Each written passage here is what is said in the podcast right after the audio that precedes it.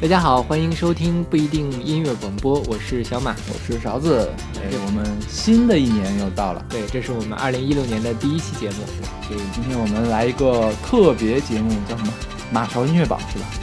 对对，是叫马勺音乐榜，金马勺音乐榜。什么金马勺啊？同学，这个是你雕的金马勺还是你雕的银马勺？对，就是我们总结了一下二零一五年。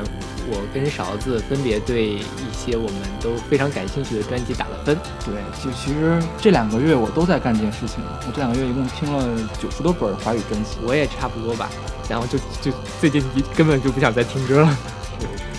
那我们先从倒着往前来，嗯，先来把这个我们排出来的第二十五名到第十一名倒着给大家过一遍，然后后面是。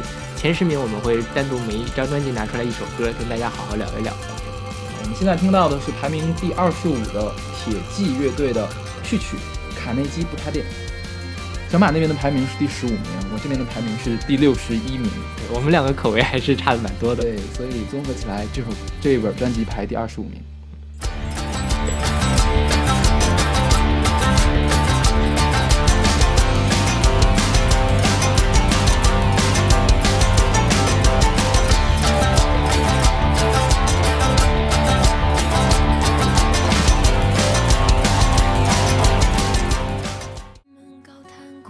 第二十四名，曾来自曾轶可的《二十五岁的秦和宇》，呃，我的给分是第七名，勺子老师的给分是第六十名。别祝我生日快乐，别为我点上蜡烛，别送我那么美的一束花，明天就枯萎了。别让那些温柔的人。第二十三名，伊利高露，美好时刻。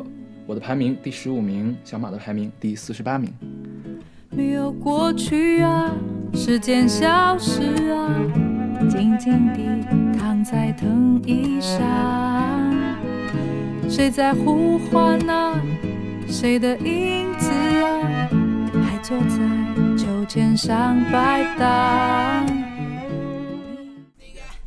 第二十二名，吴莫愁。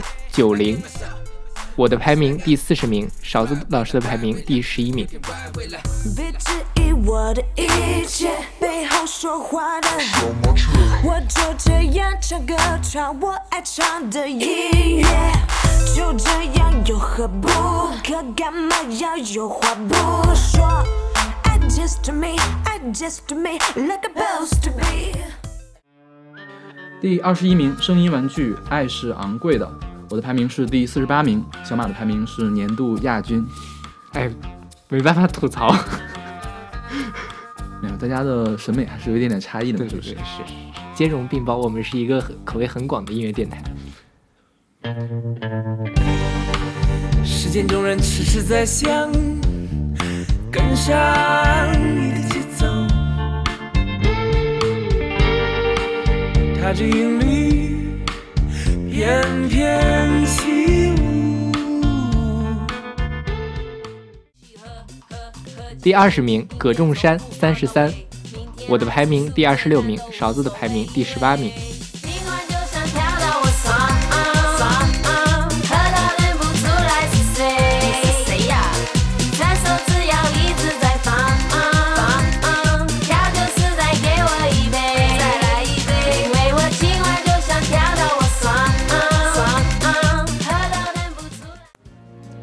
十九名，王啸坤《长白山》，我的排名第三十四名，小马的排名是第九名。算不上辉煌的青春期，回望时我打开洗衣机，我多希望能够回去，哪怕是六七，可担心的是遇不到。第十八名。Hush，机会与命运，我的排名第三十五名，勺子的排名第六名。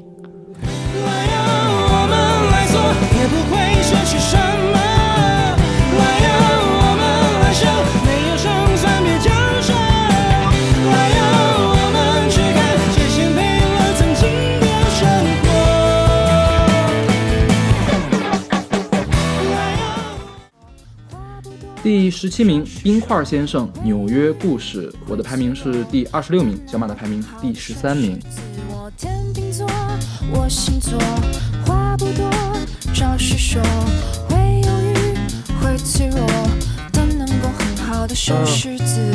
我希望梦想一个个实现，不爱拐弯，我喜欢直线，简单的方式，冒险的职业，乐观的。第十六名，大旺杠。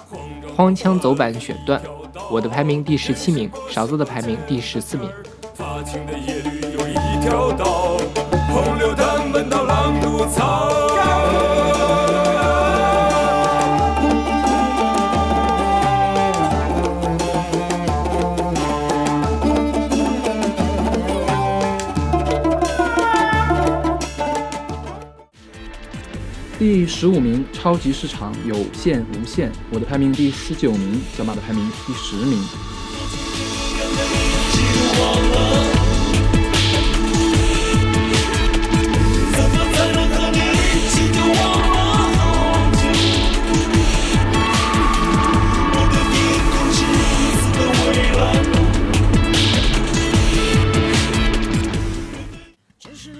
第十四名，佛跳墙给你看，我的排名第二十七名，勺子老师的排名年度亚军。我的身体只听我的指示，先从右边开始，跟着我的手势。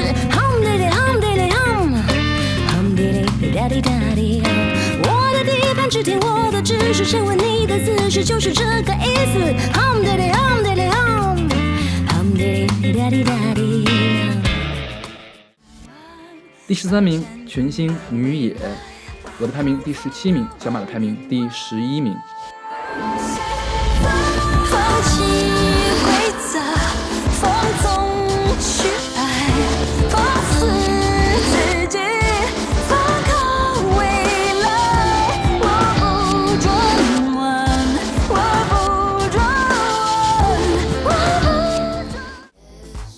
第十二名，AM 四四四 Dark Show。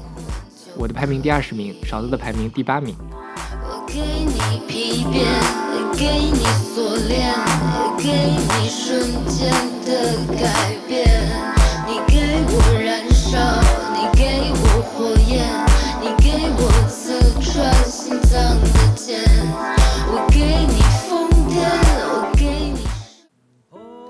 第十一名，吴昊恩回游。我的排名是第十名，小马的排名第十八名。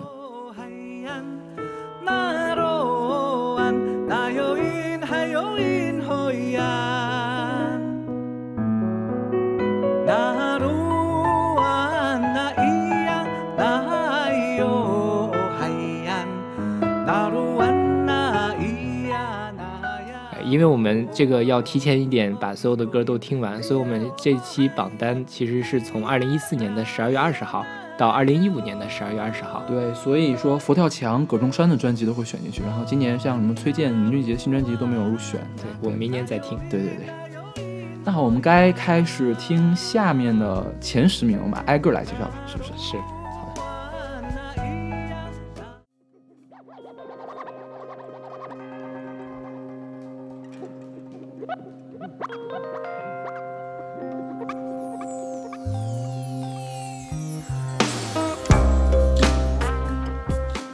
现在我们听到的是，呃，年度的第十名，来自新乐府的新乐府 Live。对，这是一个糖果的一个 Live 是吧？糖果是北京一个 Live House，在雍和宫那边。对，这个你去看过吗？你说这个新乐府吗？对，没有。当时我也想找人去，没人跟我去。好吧，这个当时看挺奇怪的一个演出。嗯，对，这个排名的话是我的排年度排名第十二，小马是年度第十六。但是总排名变成了年度第十，对，可见我们其其他的有一些差距特别大。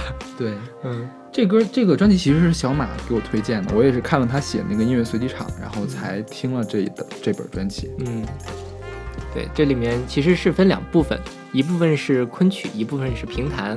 我们今天选的是一个昆曲的部分。哎，我其实之前特别想去尝试一下昆曲，所以我下了那个什么白先勇是有一个青春版的《牡丹亭》，是吧？对对对，是。但是发现确实是听不下去，太容易睡觉了。不不，就是太没有节奏感了。是是吧？就是一一直在这撑。对他每一个音都要拖很久，然后不断的这个转音，除非你特别耐心才能听得下去。对，所以新乐府当时他打出来的招牌就是想让年轻人也来听昆曲，听来听评弹这样一些比较老的、不容易被年轻人接受的这种音乐。是的，嗯，这个看他的倡导者是卢中强和陈伟伦，这两个人好像都挺牛逼的人。像卢中强，他是十三月唱片的那个总总裁老总，是对。嗯，十三月，我想之前咱们介绍过苏阳、马条，他们都是十三月唱片的。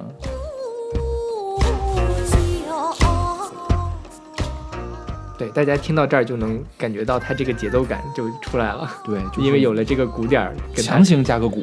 是，但是其实你搭在一起，觉得发现还挺合适的。对，我觉得他，因为他弄得很用心。我看他那个介绍里面，他找的这些音乐人都是很厉害的音乐人，就唱昆曲的，这些都是相当于年轻的名角儿，对对是吧对是都是什么什么的传人这种的。是，嗯但是其实网上对这本专辑的评论还是褒贬不一。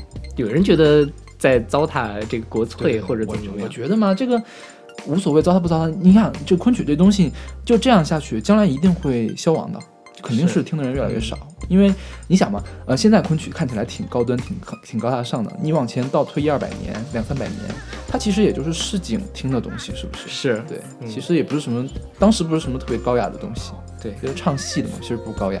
而且我觉得就这种尝试，无论说它成功不成功，但是能想到说把昆曲用这个方式给它给编出来，重新去做一个融合，本身这尝试我觉得就挺值得鼓励的。对，就是反正至少从我来说，就之前我不听昆曲，现在嗯还挺想听的。是，对，这里面那个评弹的部分我觉得也不错。对对对。对，评弹的话，本身评弹就是有一些节奏感。对对，本身评弹我觉得就容易比这个昆曲接受。我想记得当时是什么，二零四六吧，是选了那个评弹，就是我觉得那一些选的一些节那小都特别好听。那咱们吃饭那个南京大排档、嗯，也是晚上会有对对对，是。好，那我们现在来听新乐府的这首《乱弹昆曲之好姐姐》。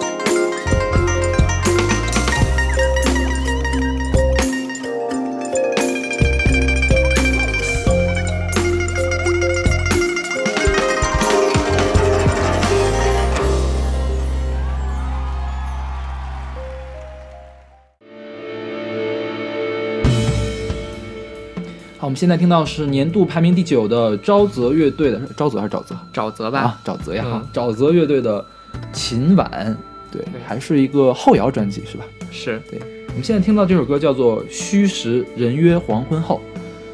呃，我的排名是第十二名，勺子老师排名是第十三名。对，就是也就是我们俩其实都挺喜欢这个专辑的。对，这这首专辑其实挺有意思，它里面所有的歌都有一个时辰，是吧？对，它实际上就是从一天到晚嘛。对对，叫叫琴晚，可能就是用这种后摇，包括搭上古琴的方式来讲一个都市人从一天从早到晚这一天的节奏。哎，你上次给大家讲后摇是什么了没？没讲后摇，没讲，我在讲古琴。对对对。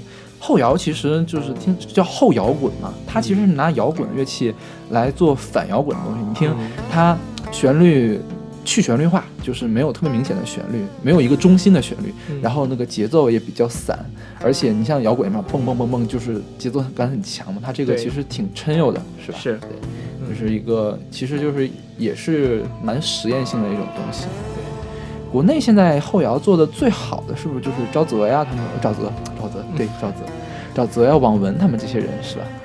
对，网文也是做的很出名的。声声音玩具是不是也算后摇？对，小马的年度亚军被我评到六十名的那个年度亚军。对他们也其实也有很大的后摇的元素。嗯，其实我真觉得他们做后摇的人啊，如果自己不唱歌不发声的话，那是非常棒的。但是在这张专辑里面。他们居然唱了，对，唱的特别难听，呃，也还好吧，我觉得比声音玩具好呀。但我觉得就是特别违和，嗯，呃，也还还好吧。就是我觉得你可能是之前从来没有听过他唱，而且他唱功又不怎么样，你一听的话就会觉得这种感觉。之前我在那个民乐那里面选他的那个入梦令，其实他也唱了，嗯，我觉得还好。但是他这次唱的还唱了一首粤语歌啊，对啊，他本来就是广东人嘛，对，就我对粤语歌的接受度可能还是稍微低一些，好吧。然后这个之前你也是讲古筝和摇滚，这个古琴啊，古琴，古琴，对，古琴。嗯，我觉得古琴也特别适合做后摇。你像他们国外有的后摇乐队是拿吉他当提琴用，嗯，对，也是这种嘛。那古琴这种很抻的这种感觉，就跟这种比较舒缓的旋律还挺配的。对，我记得我以前讲梁一元的时候，他就是拿吉他来模仿古琴的音色啊，对，也是蛮有趣的。大家来感受一下摇滚中的国画韵味。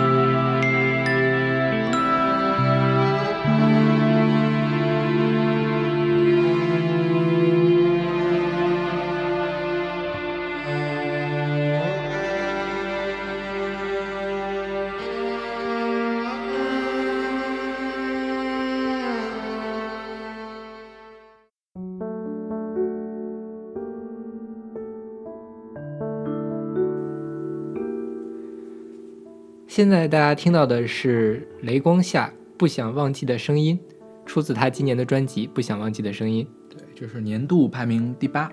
对，少我的我的季军，我排了第十九。对，其实也还好了。是，对，我觉得雷光下给我的印象就是，呃，歌是很舒服，但是我并没有特别特别的喜欢，不出彩是吧？是对。但我觉得你作为歌词党，你应该很喜欢他歌词吗？对，但是它这个旋律又有点过于平淡，我觉得，嗯，可能就是听着就是这平淡味儿呢。只有在一些特殊的情境下，比如说晚上这个很很无聊、很寂寞、很空虚的时候，听到会很治愈。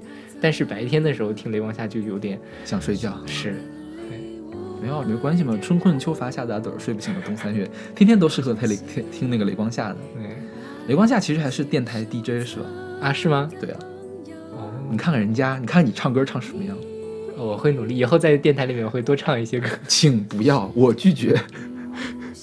对，雷光夏其实也算是台湾的一枚永远这个活跃的老清新，但是他其实我觉得比陈绮贞他们做的要好，就是你不会觉得他很过时。就是不会觉得他在吃老本儿，他总是会有一些变化在里面，而且不会让你觉得变得很突兀。是你像陈绮贞变的话，就是觉得他是被钟成虎给玩坏了，对，是吧？但雷光夏就不是，嗯。而且我觉得，就是雷光夏自从到二十一世纪之后，开始发现自己的声音跟钢琴很配，然后他就基本上不用吉他，用钢琴了，然后做出来声音就很舒服。是之前的真是太粗糙了，对，现在真是越来越精致。所以大家如果觉得这个需要治愈的话，应该听一下这张专辑。对。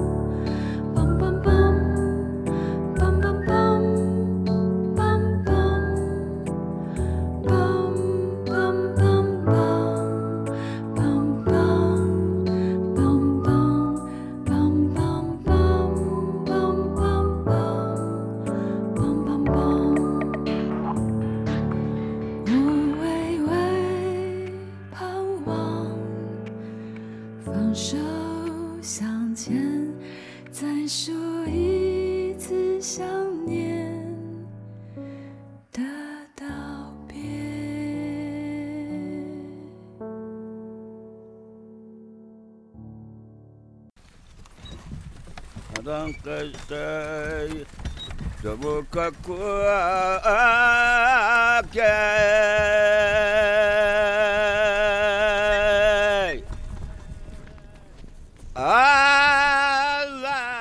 我们现在听到是第七名的艾斯卡尔，他的专辑叫《艾斯卡尔灰狼》。对，勺子的排名是第七名，我的排名是第十四名。对。嗯，艾斯卡尔其实挺老牌乐队了，九十年代初的时候就对，我不知道大家还记不记得我们讲那个校民谣里面都介绍过字母唱片，对，字母唱片给艾斯卡尔出过一本单曲叫《变法》，哦，有印象，对，有变法，对，他好像就是时不时的会出来一下，他上一张专辑是零五年的时候，好像。反正也挺久啊，十年了是吧？嗯，十年了。我我的印象最深是王力宏曾经请艾斯卡尔做他的现场嘉宾，嗯，对，所以我觉得王力宏还挺挺新潮的，对啊，就是能请到新疆的这些搞民乐的人来做，是，就是艾斯卡尔这本专辑发晚了嘛，如果发早点，我觉得我们的音乐地图里面一定会选艾斯卡尔，对，就他这个民族的气息特别重，然后但是还是很纯正的摇滚，他是维吾尔族，对对对，你看他这本。这本专辑，我们现在听的这首歌叫做《世界有你而美丽》，其实它是在歌颂他们自己民族的，歌颂新疆的，对，是吧？对，它专辑里有一个维语版，对对对，这是一个算是一个主旋律歌曲，挺正吗？我我觉得挺主旋律的吧。OK，对，民族民族民族什么民民民民民哎，怎么说？民族政策嘛，嗯，是不是？是可以上春晚吗？我觉得可以啊，你觉得可以吗？我觉得也行。对对对其实我觉得春晚多挖掘一些这种歌蛮好的啊。现在春晚这个那个样子什么鬼啊？但是吧，他这本专辑里面有首歌叫什么《春春天对，是写胡耀邦的。反正我觉得有这种背景的人上不了春晚。是。但呃，我觉得他就是在国内其实有不少做这个民族一，就是把民族跟摇滚啊或者跟民谣融合在一起的。我觉得他算是做的相当成熟的一个。对他算是冒尖儿的那种。嗯然后下面其实，嗯，虽然说有不少，也有做的好，但是还是做的好的还是少。嗯，你要觉得苏阳算做得好的，苏阳算做的好，我觉得布对衣啊就不如苏阳，是，嗯，是吧？像那个地虎爱也是不如苏阳，对他们民族的气息也要稍微弱一点。白水如果唱的好一点的话，倒还可以。我就是顺手黑白水，不好意思。好，我们来听这首《世界有你而美丽》。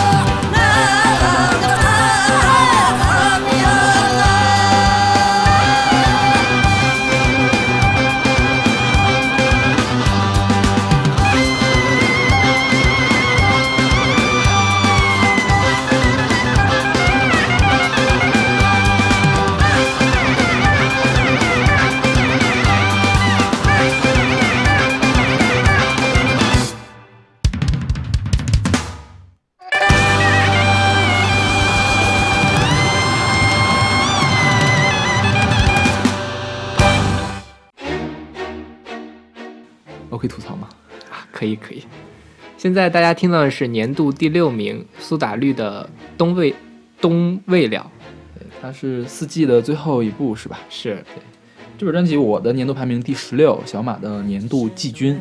对。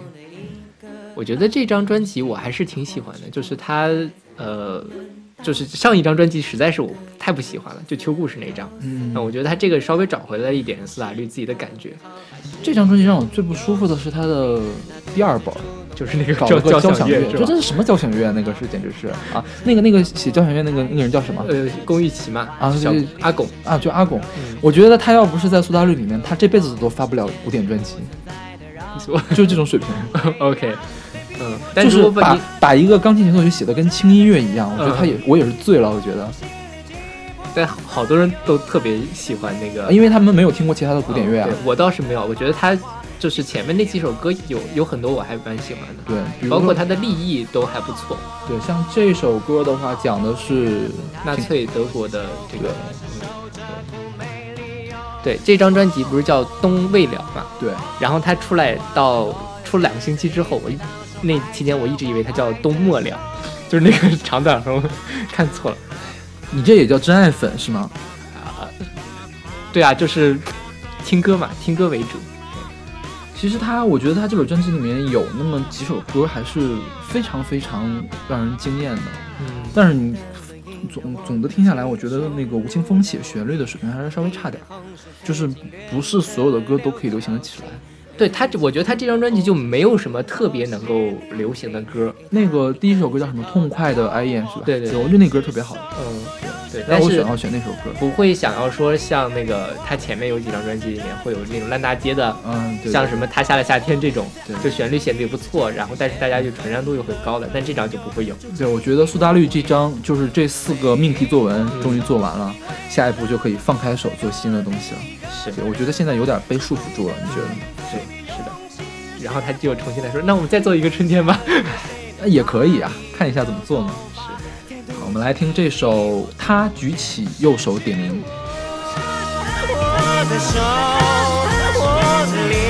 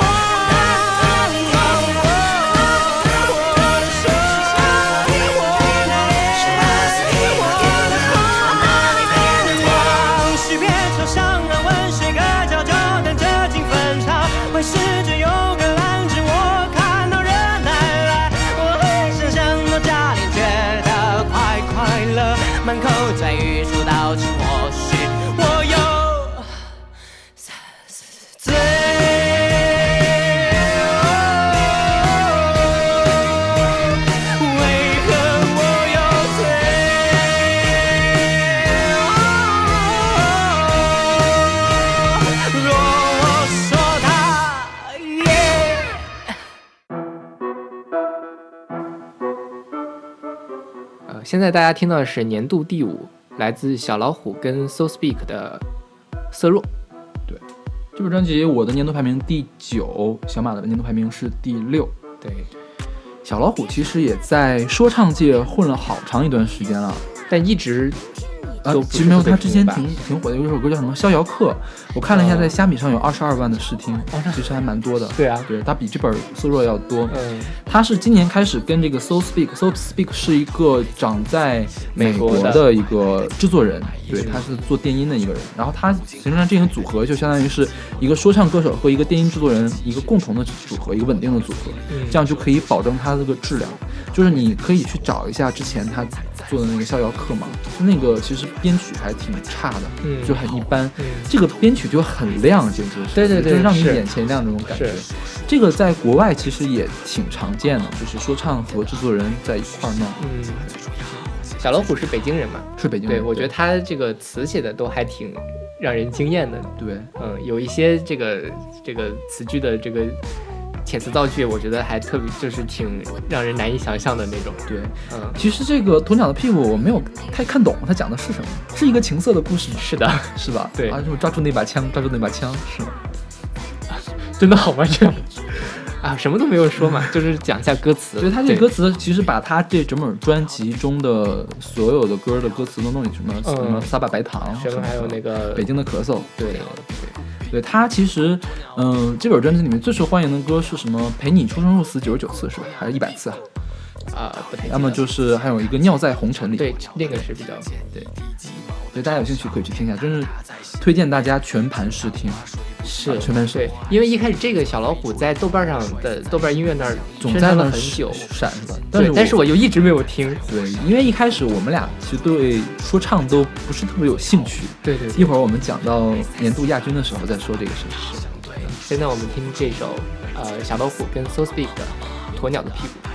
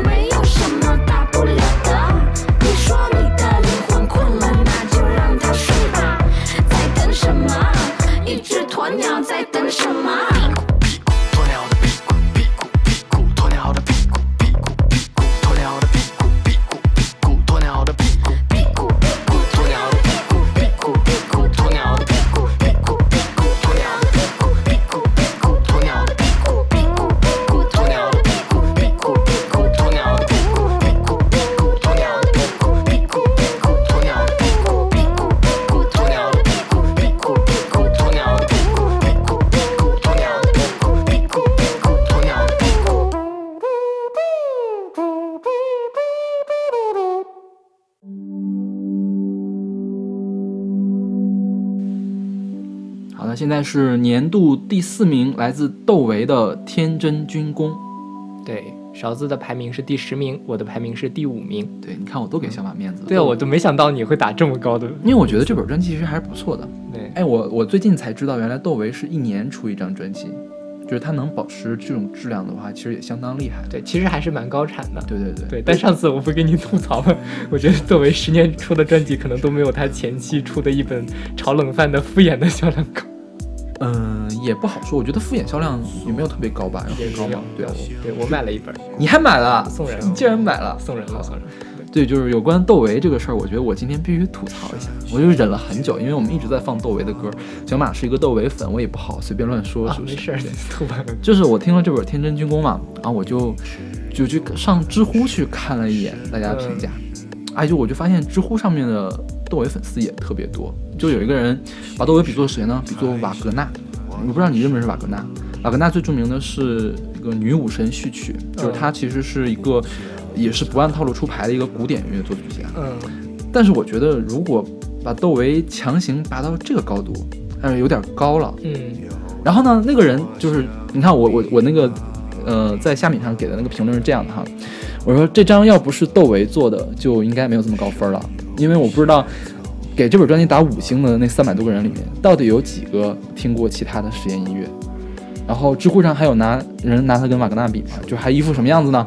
就是老子就是脑残粉呀，老子就是要吹捧我们家豆胖胖呀，你来咬我呀，你来咬我呀，我很自豪呀，你快来咬我呀，这种这种感觉，我觉得这个这个粉丝就跟当年周杰伦把周杰伦比作肖邦一样的感觉，就是让人觉得其实挺幼稚的，是吧？是。然后在虾米上，既然有人来回复我，来来，我来扮演。来来来，此时听不进去，不代表你将来不会理解。理解的人自然理解了，不理解的出来喷的，多年之后也有入了心境。时间考验一切，不必多言。对，这还真是抖音粉丝会说出来的话。哎，你知道吗？其实就是我今天还在微博上说呢，说，嗯、别家的粉丝都是怎么样呢？你是傻逼吗？你竟然听不懂他的好。嗯，窦唯的粉丝是这样，你还年轻，将来你就懂了。对对，你接着往下念吧。对，所以就是说啊，你看我我我就回复他说，我说我听不进去了吗？我又没有喷窦唯啊，我喷的是那些造神的人对。啊。继续继续，然后现在又有另外一个人来回复说，听个音乐没有必要造神吧，你要了解的是他整个的历程和经历，或许会接受他的音乐。另一方面，对于音乐本身的某个领域而言，窦唯确实是当代最伟大的后现代大师。对于音乐的理解和深入，我觉得无出其作。嗯、其实我特别想吐槽的是，我觉得我不知道这个人到底是粉还是黑哈，嗯，应该是无出其右才对吧？啊，无出其右才是没有比他更好的，无出其左是什么意思呀？哎，不要在意这些细节，我觉得他是粉了。对，然后他的，你看他的中心思想就是我们没有造神呀，那窦唯不是神呀，嗯窦唯只是这个世界上最伟大的人呀，对，这种感觉。对，虽然我也非常喜欢窦唯，但是我觉得这个其实也是过了。对，这就是一粉顶十黑。对，你看我就是虽然作为窦唯的粉，我也没有把他排到年度第一。你看，作为我作为窦唯的黑，我还给了年度前十呢。对，就是我觉得这张专辑确实在窦唯这几年里面，还是让我挺惊喜的一张。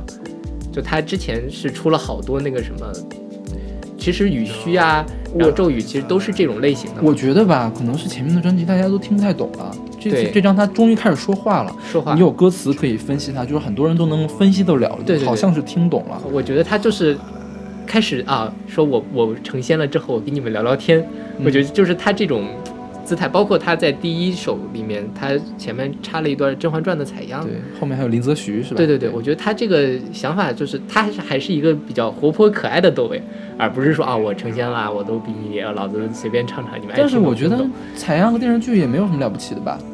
就是我觉得他能够在这个所谓大家认为他成仙了这个阶段，他还可以再去做这样一件事情。那样然后我觉得我觉得采样是实验音乐一个非常基本的一个素养呀，就是很多人都会采样呀，采样各种各样的东西啊。对，所以他就我觉得是他在这个变化的时候，他比以前的窦唯我会更喜欢。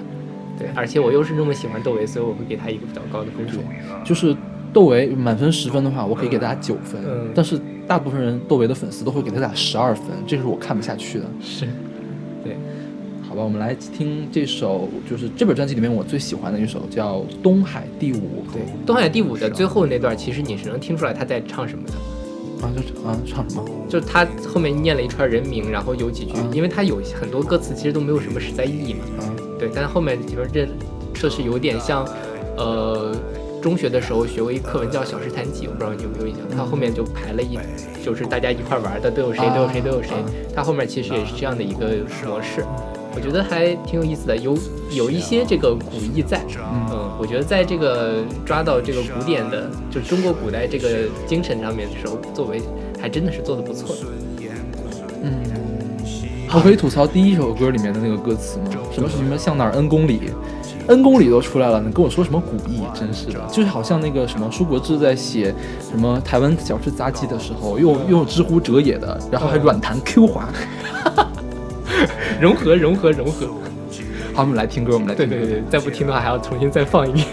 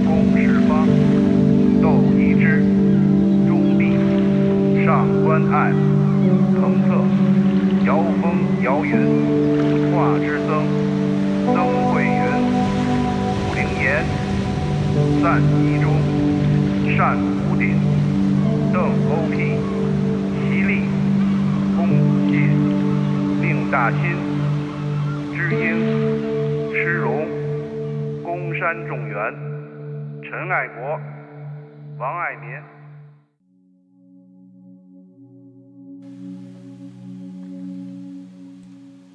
好了，我们现在到了年度的季军，万方一半万方的小剧场，这是一本 EP，只有五首歌。对，勺子给的排名是第四名，我的排名是第八名。对万方算是越老越文艺的典型代表。对对对，对，你看他最开始的时候唱什么《新不了情》这种烂大街的歌，是后来就一下子变成文艺女神了，而且长得越来越漂亮了。我觉得她，是的。你看她年轻的时候，哎呦我的天呐！对这个这张专辑，我觉得封面也是拍的蛮有感觉的，对，嗯，看着特别像是，呃，半老徐娘的女明星的那种状态。没有风韵风韵犹存吧？OK，是吧？一个意思。对对，然后万芳一直一直在做舞台剧，嗯她这本 EP 里面的所有的歌都跟她的舞台剧有那么点关系的。我们今天选的这首歌叫做《谁》，是他跟一个已故的歌手叫贝利一块儿唱的。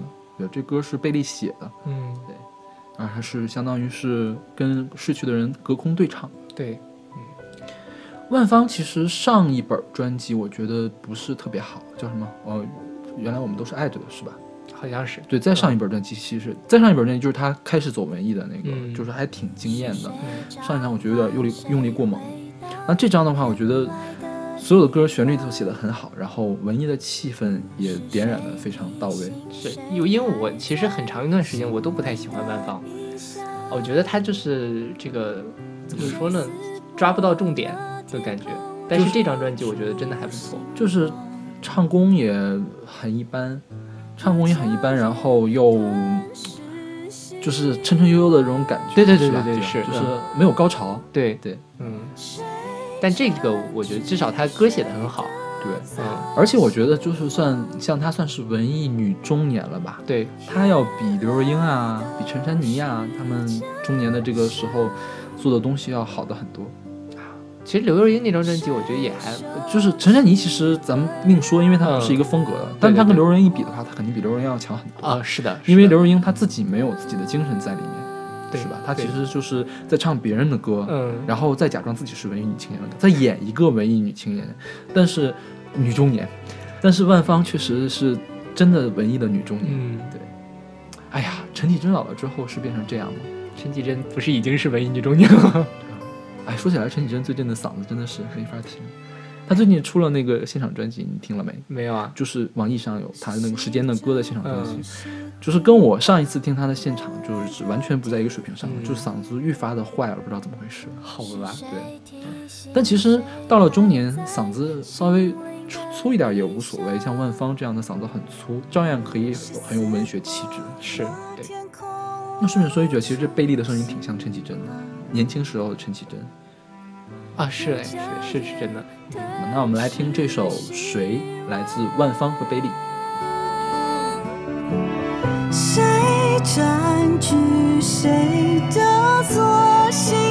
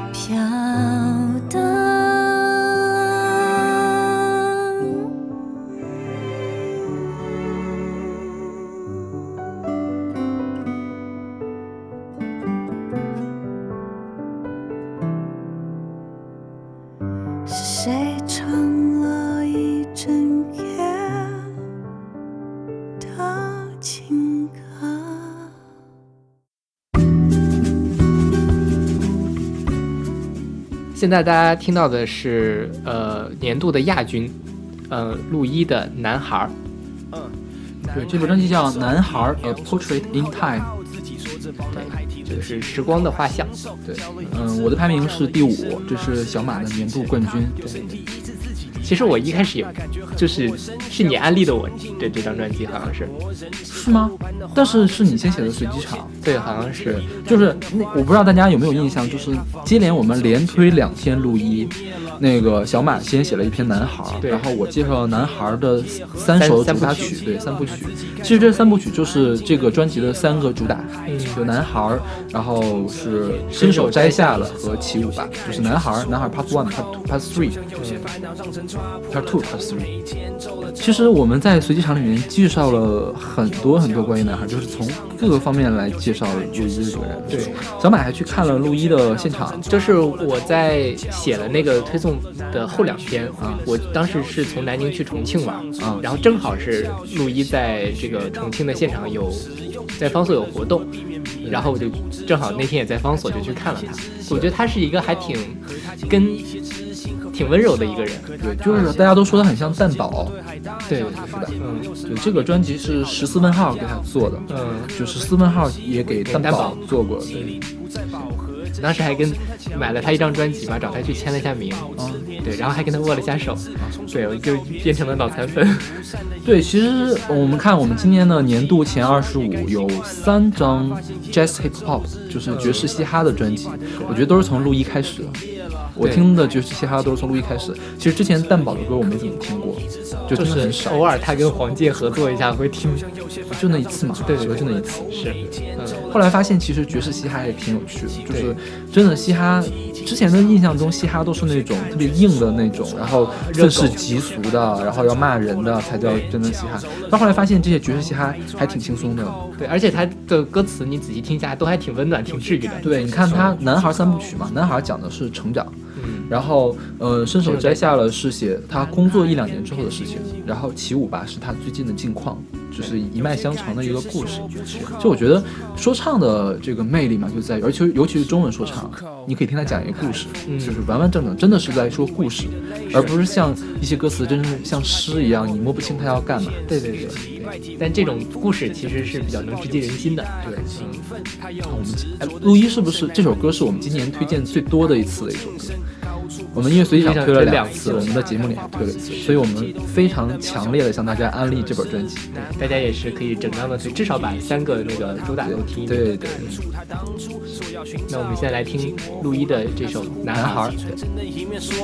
男孩依旧匆匆的赶路，来不及停下来喘气或掸去身上尘土。终于夜和昼日交接了，男孩已经长大，不会再哽咽了。男孩抓紧领口，顶着严苛眼光一直走。有些感觉是说不出口，就像有些烦恼让人抓破了头，眉间皱了皱。男孩翩翩起舞。右脚踢起地上的尘土，有些感觉是说不出口，就像有些烦恼让人抓破了头，眼角揉了揉。男孩抓紧领口，盯着严苛眼光一直走，有些感觉是说不出口，就像有些烦恼让人抓破了头，眉间皱了皱。海翩翩起舞，右脚踢起地上的尘土，有些感觉是说不出口，就像有些烦恼让人抓破了头，眼角揉了揉，揉了揉。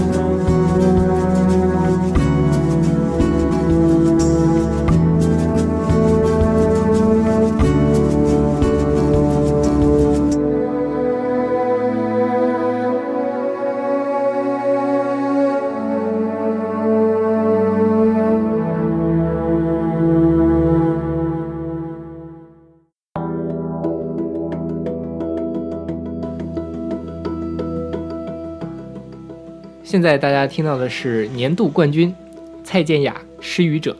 对，这本专辑也是勺子的年度冠军，然后是小马的年度第四。对，差了一点，之前那个我们是超女的时候说蔡健雅吗？没没什么印象啊。反正就是说蔡健雅突然一下走那个火葬场风格，对对对就是这个，这就是火葬场风格。我们终于给大家听到这个火葬场风格了。嗯，他确实是找了 Lana Del Rey 的那个制作人嗯来给他编曲，嗯然后跟台湾编曲人一块儿编曲，所以你就会有挺强的这种火葬场风啊。对。但其实今年很多人拿蔡健雅和那个张惠妹嘛来做比较，嗯她们俩也是得金曲奖最多的两个女歌手，是，就是很有可能明年的金曲奖就是在她们两个中间我。觉得就是蔡健雅，对，因为张惠妹那本专辑，你虽然说概念还 OK，其实但是也是老概念，对然后歌写的实在是不好听。嗯，对，蔡健雅这本专辑就是听起来还蛮新的，对国语的主流的乐坛，呃，这样用这么大规模用这种电子的流行的这个编曲还是蛮少的，是是吧？对。蔡健雅这样一把年纪还敢于突破自己，也是挺值得鼓励的。对，你，看之前蔡健雅一般都唱，要么就是苦情歌，啊，无底洞啊，什么陌生人，嗯，要么就是有点温暖的那种，什么就是他上次继续讲那个什么，呃，说到爱、嗯是吧？对是吧嗯那样的。你看现在又变得非常冰冷的这种感觉，还蛮新奇的。，就是其实我觉得在蔡健雅出这张专辑之前，谁都想不到他他蔡健雅还可以这样唱歌。嗯、也是。但是后来发现他其实他的这个声音跟这个编曲还挺配的。是，他这本专辑里面就是基本上没有难听的歌，我觉得，嗯，就是每首歌都还 OK，至少能给六七十分，嗯最低最低是六七十分。对对，不会去切割那种感觉，所以大家也可以去试一下。是的，这个是年度冠军嘛？对，嗯我们这首歌叫做《异类的同类》。对，我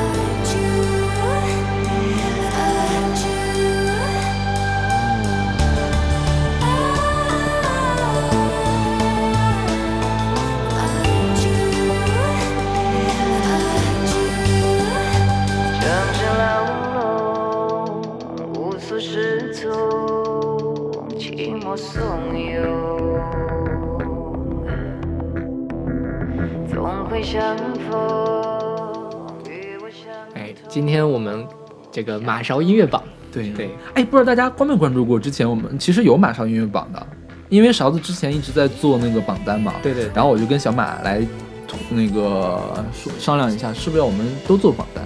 结果小马比较懒，所以他没有做。对，对，因为我听歌没有你那么系统，然后我我其实也比较懒，我上一期小马音乐啊不是小马马上音乐榜做到六月份，嗯后面的歌都选好了，但是一直都没有做视频啊或者做那个推送什么的。嗯，我估计我会在一月份的时候，大家没准一星期看到都是我们的马上音乐榜。啊，那正好，那就我就不用写了，是吗？是啊、我我最近两天赶快把它弄出来。是，那好，就是今天我们的新年特别节目，那个二零一五年的专辑评选前二十五，不知道跟大家有多少重合呢？嗯，也相当于有一些我觉得大家感兴趣，可以专门找过来听一下。对，其实我觉得应该还是有些专辑我们没有听到，因为我看了一下其他朋友的这个年终榜单，我发现确实人家排前十的，我好多都没有听到的，嗯，就是可以去补一下，没准将来我们的音乐随机场也可以给大家再安利一下。是。那我们的今天的节目就到这儿。啊，对，就也祝大家新年快乐。对，欢迎大家关注我们的微信公众号不一定 FM，还有我们的新浪微博不一定音乐广播，然后可以给我们提意见，可以给我们投稿，可以跟我们互动，可以打赏我们哦。对对对对对，就是爱的奉献。是那我们下期再见吧。啊，下期再见。